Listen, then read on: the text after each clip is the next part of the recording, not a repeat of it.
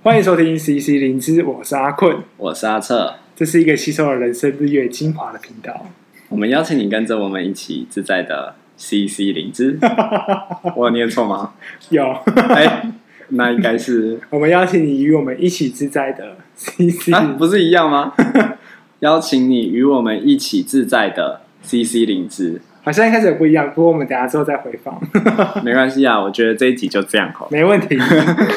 就是嗯、呃，我刚才在上一集的时候有分享我去参加那个演讲的心路历程。嗯，那其实，在演讲的那一个礼拜之前呢，我就有参加一个小小的读书会，是我跟阿策一起参加的。对，那是爪哥他读书之后，他很有趣哦。他不只是读完，他会想要把它做成 PPT 跟别人分享，所以他就会办读书会。嗯，所以一开始他是办在公司，那因为公司现在没有都 work from home。然后同事可能参加没有那么多，他想说就把这个读书会公开，嗯、所以他就最近读的书，他就把它做成 PPT，以后在线上办了一个读书会，然后邀请我们参加。没错，而且那个算是我第一次参加到这么多人的一个会议。对，那也是我第一次在线上参加，这当然也不能说是第一次这么多人的会议，而是说第一次要当类似像主讲或者是。主持的主持的人，然后或是协谈的人，然后在这么多人的场合里，而且又都是不认识的人。如果你说是认识人、同事、朋友那种伙伴的开会什么的，那这种当然就还好。可是是因为有很多不认识的人，所以是一个新的经验。这样，对，我觉得那其实那个经验真的是蛮有趣的。我蛮想好奇说，阿策你怎么看那次的经验？哦，那次的经验其实我一开始有一点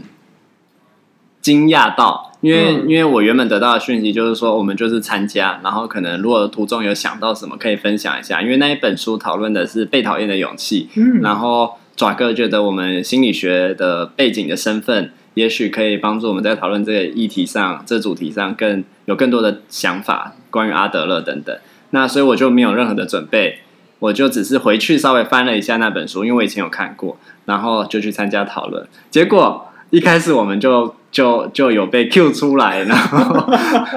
就是 Q 出来之后，就是先被标示了这是一个心理师的身份跟角色，然后后续很多题目就是当讨论的题目可能比较多术语的时候，就被叫出来要要分享一下对这个主题的想法。所以一开始其实我很紧张，一方面紧张是我根本没有准备，所以我对这个主题没有想象中的那么熟悉。就是你让我去翻一下书，可能可以想起来，但是你叫我突然讲，其实我不知道要。怎么去解释这些事情？然后另一个紧张其实是我原本以为是朋友，就是就是他的朋友，所以可能就少少人。但那一天其实有大概二十个人左右，而且大部分是连爪哥都不熟的、不熟或不认识的人，所以就会变成说：哎，我是在面对一群不特定的。一群人，然后我不知道他们的身份，嗯、不知道他们背景，不知道他们状态，然后镜头也不会开，所以我也不知道他们长怎么样，然后在听的时候会想什么等等，就都不知道的情形下去讲，所以我真的是在对着荧幕讲，但那个荧幕背后好像又藏着很多人跟声音，所以其实会很不安。嗯，那个很不安是你不知道会被怎么听，被怎么理解，他们有什么感受，会被怎么使用我所说的这段话。哦，哇，应该是不会录影吧？你这样讲，我会开始紧张起来。录影可能是没关系，因为我也没有开镜头，但是有录音啊或什么的。对对对对对对。嗯、但是我觉得，其实我们那天应该都没有讲到一些太奇怪或是不太正确的事情。其实我们都嗯蛮贴近，是嗯我们想要回答的问题的方向。我然后我其实很感谢有阿车在，因为一开始在问。创伤这件事情的时候，我就立刻把阿策 Q 了出来啊！我那天真的觉得念北兰，就是我已经在一个很紧，当然你不知道我我很紧张，或者是不太确定你我的状态，所以你也就 Q 我了。那当然，如果我有准备的话，也许可以好好回答。但是当然，你也许你也觉得我有好好回答，可是就是其实我是。一边紧张一边在讲，一边紧张 一边在讲，然后一边堵拦说臭阿困，就是 莫名其妙在那边一直 cue 我这样子。对，我 cue 了蛮多次，然后我后来发现，其实有时候我们在讨论的时候，就是好像听起来有些问题想要那个爪哥想要 cue 我们，对，可是我们都没有人去接他。他有时候会直接 cue，他有时候就是等人回应，然后那个等好像又在等我们回应的感觉。对，我觉得那个其实好像也是一个自己在，嗯、呃，嗯、呃，以前在参加团体的时候，就会是说沉默，嗯，面对沉默这件事情。可是我觉得在线上的沉默又更深一级，就是如果我们在现场，我们其实是可以观察每一个人的状态。有些人其实可能是已经准备好要发言了，只是他可能还不好意思举手啊，嗯，然后还是或者不很确定，或者是。稍微鼓励一下就可以说，可是在线上大家都关着镜头、关着麦克风，你也不知道怎么 cue 人，然后这样对每个人的状态又不熟悉、不了解，嗯、所以就当那个沉默发生，其实就真的是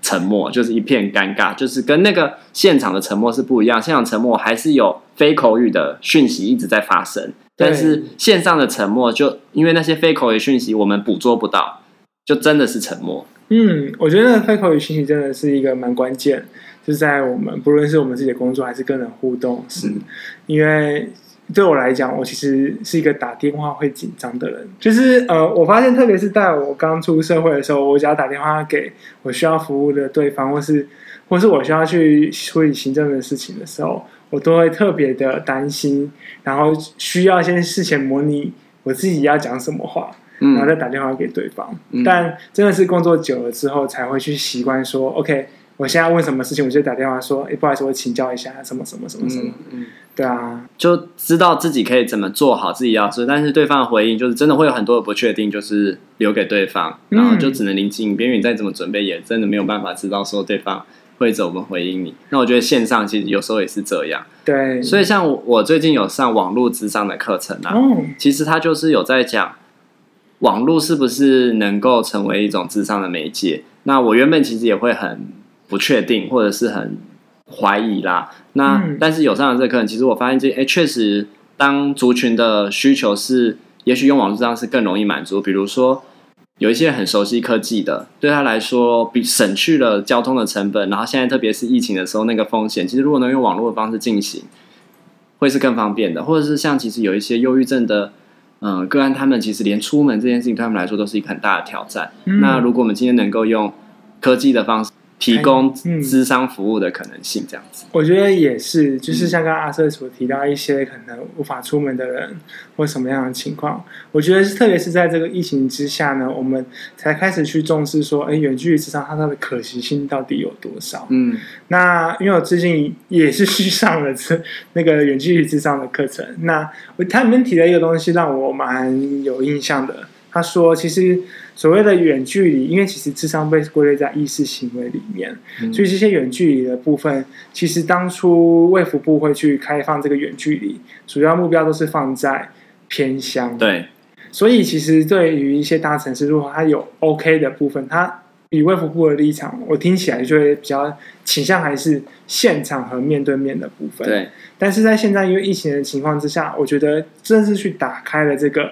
嗯、呃。就算是在大城市好了，就算不是在偏乡，其实可能在这样如人人跟人如此近的时候，那个远距离还是有可能必要存在的一个因素。对啊，而且它因为当初的法律设计其实是这样，所以它其实有很多规范是，即便疫情来临，我们好像有远距之上的这个可能性在，但其实是很难在法律允许的状况下落实的。比如说，它有规定，其实心理师一定要在。治疗的场所，对，有申请合格通过治疗场所执行这件事情。那可是，在疫情的时候，那是不是心理师还要通勤去治疗所？然后治疗所如果有很多心理师同时在场，那是不是就室内群聚？对，所以其实还是一样会暴露在疫情的风险之下。没错，而且其实之后就会衍生出非常多的一些伦理上面的问题。嗯、那我觉得伦理上面问题应该就。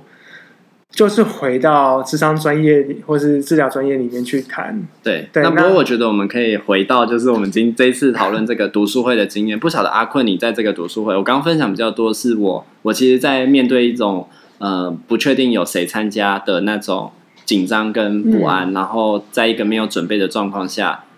的不确定，然后一直被你 Q 的生气这样子。那你呢？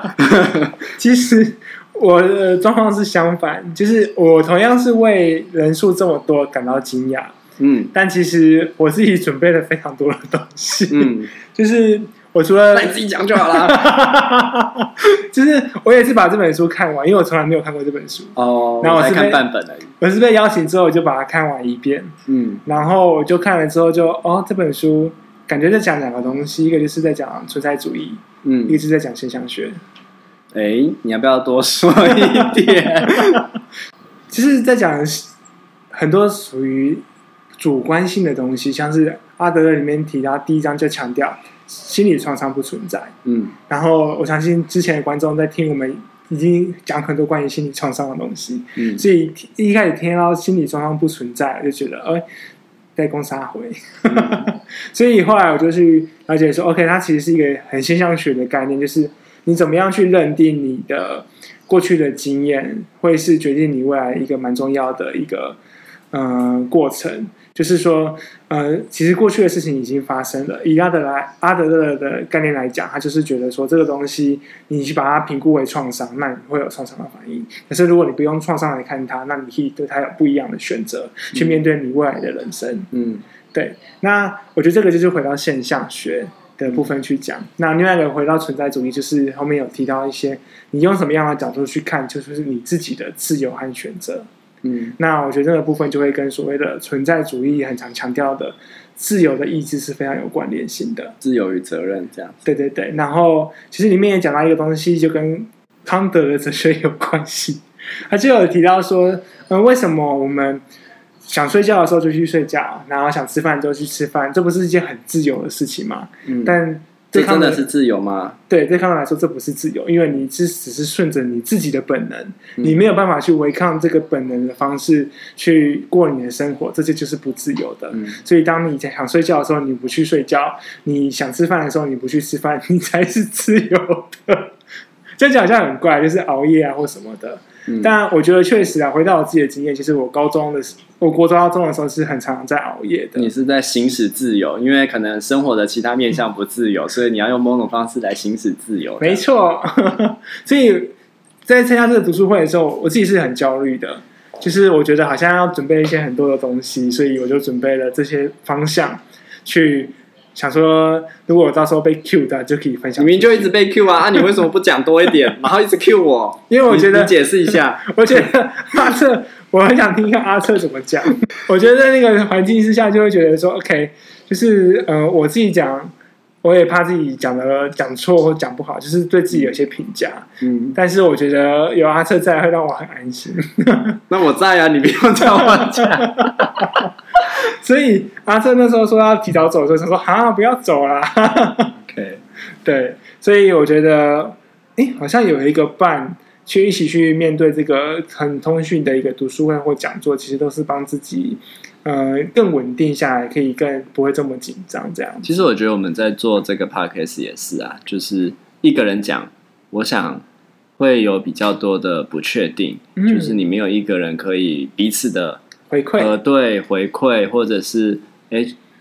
修正彼此讲的内容。就比如说，有时候我可能讲讲歪了，或者是你也可以帮我提出一些你的看法，让我可以重新思考我所讲的内容。可是如果是我一个人的话，其实就没有这个过程。对，我觉得那个其实人跟人交流，然后有一个回馈去修正自己的想法，去做经验上的交换，真的蛮重要的。嗯嗯，那你觉得这一次读书会的？收获，或者是前面是很紧张，没有错。那整体呢？整体你觉得这读书会的感觉怎么样？哦，我觉得其实感觉蛮好的。就是说，嗯，我觉得 Drag 真的是很用心在读这一本书，嗯，所以他也很认真的去无偿的去做了一个读书会，然后去做 PPT 去分享。他准备了很多资料，对对对对。然后我觉得对我来讲，就是我也是尝试去经验一个读书会，他。举办的过程，然后自己如果是以一个协谈者的身份，我要如何去参与到这样的呃一个讨论的空间里面？嗯，所以对我来讲，我是学习的很多，嗯，这样，然后也对我去需要去办一个百人讲座，去帮自己铺一条路，这样哦，就是做一个心理准备跟建设，这样有点预演。对对对对，嗯，我我自己在参加的前面是很紧张，但是后面就比较自在一点了啦。嗯，那。给我的比较大的体会，当然就是知识性的内容是一一部分，但是因为自己有看过书了，所以就是有点像在复习的感觉。嗯、比较大的部分是我感受到，其实很多人其实对于当前的生活有很多的不安，然后是希望可以有一些连接的。然后我意识到，原来其实线上读书会其实是一个蛮好的媒介，因为我在那个现场透过最后其实大家开始有一些讨论，有一些回应，然后彼此有一些交流发生的时候，即便是线上哦，看不到人，还是能够创造出一些这样的连接。然后我觉得在这个疫情的时候，其实是蛮可贵的。就是人们平常那本书其实讲很多，在讲人际关系的困扰。嗯，那其实有很多人提出，就是有我还记得有一个人提出说，就是他平常就有人际关系困扰，原本觉得人际关系是一种困扰，可是当现在没有人际关系的时候，也困扰。哎，那所以那个人际关系的困扰是真的是因为我们活在人际关系里时才有吗？可是现在疫情的时候都不会跟人接触了，那为什么还困扰？我觉得那时候阿策就讲了一个蛮棒的想法，就是他说。嗯、呃，虽然他没有什么人际上面的困扰，但现在没有办法跟人接触，然后你就点出说，其实你现在没有办法跟人接触，其实是这种人际困扰。嗯，就是其实我们还是有这个需求在，可是没有办法获得回应。嗯、就有时候那个困扰，如果用阿德勒的那个被讨厌勇气来说，其实那个困扰对我们来说也是一种善，那是意味着我们跟人有所关联，嗯、有关系，所以我们才会困扰嘛。对那有关系在就。会觉得安心一些，可是当今天没有关系在的时候，虽然不会有一些冲突上的困扰，可是没有关系好像更困扰，甚至会觉得跟人缺乏那种连接感。然后我在那场读书会，其实最大的收获就发现，哎，其实这样的场合是可以创造这样的连接感。嗯，所以我们就应该回过头来想，在这疫情的时候，大家在物理上需要被隔离，会比较安全。那可是，在心理上，我们一定要有这样的距离吗？嗯，我觉得就是回到一个我是最近常听到的 slogan，就是。保持社交距离，但心理距离不要中断。那怎么做到这件事？有没有什么想法？我觉得像我们参加这场读书会就是一个最好的示范。嗯，就是他让我们去重新的看见，哎，我跟人跟人连接是怎么样的一个感觉。嗯，那我觉得在这里面，就像阿瑟刚刚提到的，就是哦，原来跟人讨论，然后一起去思考的感觉是这个样子。然后让回到自己身上，哦，我是不是可以在疫情的情况之下，也是在去创造不一样的感，呃，更多类似这样子的感觉在。嗯，阿瑟，你觉得呢？我觉得是这样，没有错啊。就是，可是我们怎么去？我我觉得就是会鼓励大家，平常可能比如说大部分时间都是跟同事或者是固定那几个朋友聚会，嗯、那当然跟这些人的连接的保持也是重要的，但其实。透过因为疫情的发生，其实让我们更有机会去连接那些平常可能生活圈比较没有交集，可是我们可以刻意创造，嗯、也许还是你很在意的朋友，或是你很在意的家人，可是因为生活圈大家各忙各的，其实疏离了好一阵子。那其实这疫情让我们有机会沉静下来，嗯、然后去跟这些人主动的创造连接，就关心一下说啊，最近疫情怎么样？都还好吗？啊，那三餐都吃什么啊？有没有做一些料理？甚至是你做了一些什么料理？你拍照分享给他们，说：“哎，等疫情好了，我们可以一起来做这件事情。”那都是创造一些希望感跟连接。嗯，甚至在像参加读书会也是，其实读书会让我们思考我们自己的状态跟人生的情形嘛。那很多时候，比如说我们在读书会现场，我们也没有办法给什么答案，但是就有一群人跟我们一起思考我们平常遇到的困境，也许就可以在这个。彼此都有的困境中产生一些连接，所以疫情是一个现象，让我们在物理上隔绝了。可是我们在经验上其实是类似的，然后那个类似的经验其实是可以帮我们连接起来的。嗯，我觉得也回到刚刚是说，其实我觉得疫情会是一个危机，但也是一个转机的过程，就是它让我们可以停下我们日常所经验的人际关系，然后重新去思考这些人际关系，去梳理它。去看见啊、平常可能平常相处的人，或是那些很重要但很少联络的人，或是那些很呃很常联络但其实不重要的人，嗯，去慢慢的去看见这些人际关系，在现在都断掉的情况下，怎么样去帮自己去找回你跟人跟人之间的距离？对啊，像我自己分享一个我的经验，就是现在平常啊有更多自己的时间，那我会看一些电影，然后以往可能就是自己看完然后就结束了。当然，可能如果最近有遇到朋友，就会跟他分享一下。但我现在看到部电影，我就会跟，哎，我知道，我觉得哪一个朋友可能会喜欢这部电影，我就可以主动跟他说，哎，我最近看了一部电影很好看，然后就可以推荐给他。那搞不好他也看过，我们就可以一起讨论一下看完电影的那个心得，或者是对于这电影的想法。然后或者是他还没看过，他就会去看，然后他看完就也会再跟我分享一下，或者他想到了哪一部我他觉得我可能也会喜欢看的电影，就会再推荐给我。所以我觉得在这个过程中，哎，反而有。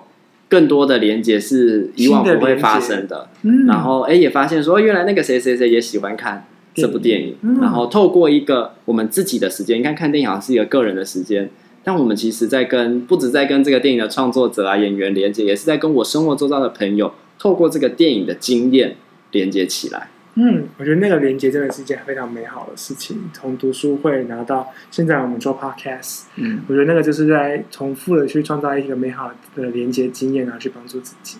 嗯，这样子。所以也鼓励大家，即便疫情物理上隔绝彼此，但也不要忘记。在生活中，很多方式我们都可以去创造连接。如果不管是料理呀、啊、煮饭啊，或者是看电影啊，或者是在家做运动，其实都是可以透过现在科技的方式创造连接，甚至不用用到很复杂的科技视讯什么的，就只是传讯息，其实就可以达到这样连接的效果。没错，听我们的 Podcast 也是哦。好，好，那我们今天就聊到这边喽，拜拜，拜拜。